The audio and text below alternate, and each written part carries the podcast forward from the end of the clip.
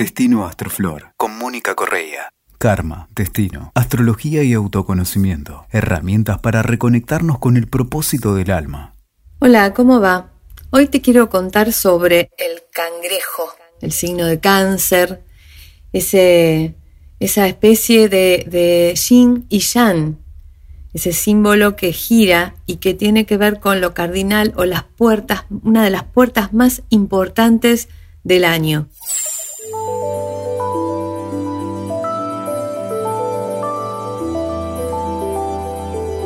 El sol entrando en cáncer es un solsticio, o sea, una puerta sagrada en la que se denomina habitualmente la puerta de la humanidad.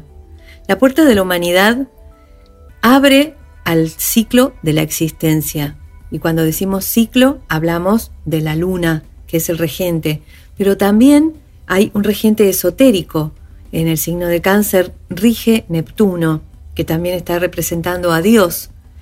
Y esto habla bastante de la impresionante tarea que tiene el cangrejo en el zodíaco. Es un signo completamente eh, fundacional. O sea, cáncer indica empezar algo. Empezar algo, pero no empezarlo y dejarlo, sino sostenerlo.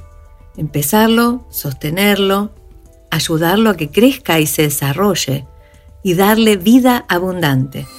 De alguna forma, cáncer nos está indicando a través de la luna también, no solo lo del ciclo o la capacidad de ciclar y esa naturaleza lunática que pueden tener a veces las personas influidas por este signo, sino también la conexión con la materia, la materia, el pasado. Eso nos lleva, si vamos hasta bien hasta lo más profundo y esta capacidad de ordenar el pasado que tiene cáncer, hay eh, un registro directo hacia la primera madre. Esta primera madre o la madre cósmica, la función materna, pero la madre cósmica es como una Eva universal, por decirlo así. Esto de donde salen todos los seres que habitan el planeta Tierra la humanidad completa, recorrida y abrazada en este girar permanente entre las dos partes que conforman la imagen del símbolo de cáncer. No solamente está este cangrejo o la idea del cangrejo que va eh, con, con estas habilidades, digamos, de sostener, de controlar, de esconderse, pero si viajamos en el símbolo también aparece el escarabajo. El escarabajo que tiene relación con la tumba, con la muerte o la cueva, es el lugar último. También el primigenio, o sea, el primer lugar, el útero, desde dónde salimos y también a dónde vamos a ir a parar, la tierra. Esta función de eh, material, de concretar la vida y de dar la vida a la existencia o posibilitar y dentro del escarabajo está también esa imagen, el tema de la vida eterna. O sea, la vida eterna como de alguna manera viene gracias o escondida en la existencia de las encarnaciones que vamos viviendo.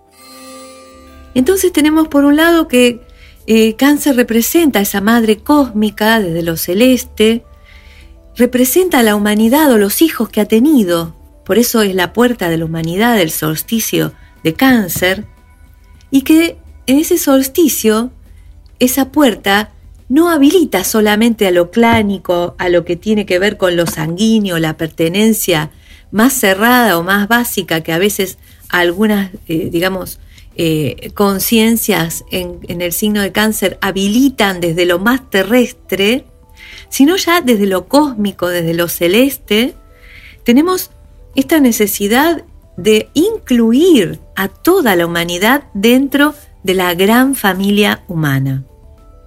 Esa, esa capacidad de amor total y de servicio a la humanidad es lo que caracteriza a los cangrejitos elevados, a esos seres que están brillando en, las, en los más, digamos, elevados puntos de la conciencia en el signo de cáncer.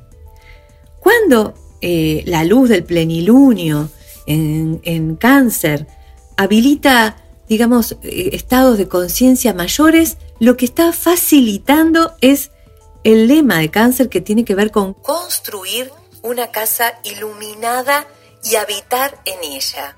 Ese es el, el lema elevado, el lema espiritual en relación a la espiritualidad que abraza el signo de cáncer. Construyo la casa iluminada y en ella habito. Tiene que ver con, en principio, el cuerpo, ese templo material, esa primera casa de la que tenemos conciencia, nuestro cuerpo físico, y yo haría extensible esta cuestión de la iluminación de ese cuerpo físico a todos los distintos cuerpos que tenemos, cuerpos energéticos, que durante el periodo de cáncer podemos iluminarlos.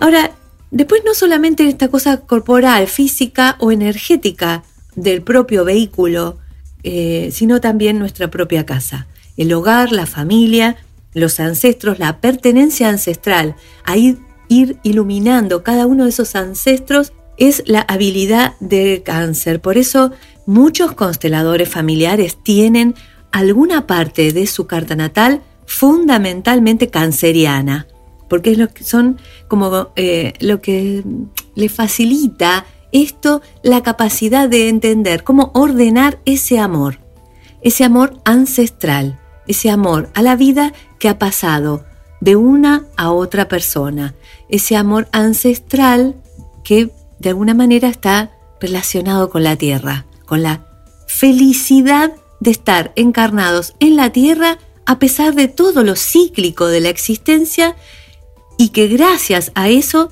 tenemos nuestra posibilidad de conectarnos con una evolución espiritual. La casa iluminada también, entonces si nos vamos de lo ancestral, también tiene que ver con esta humanidad y esa casa iluminada es la Tierra misma. Es nuestra casa, nuestro planeta y es el lugar que tenemos que el lugar que habitamos y el lugar que tenemos que iluminar. En definitiva, cáncer habilita la capacidad del amor y del amor ordenado, del amor ordenado que es un amor que fluye sin ninguna distinción en servicio a la humanidad.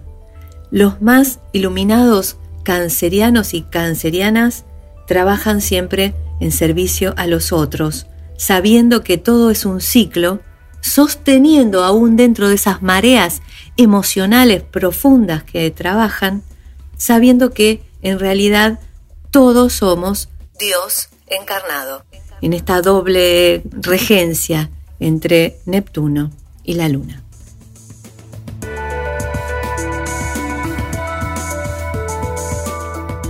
Que ilumines entonces tu hogar. Bendiciones. Hasta la próxima.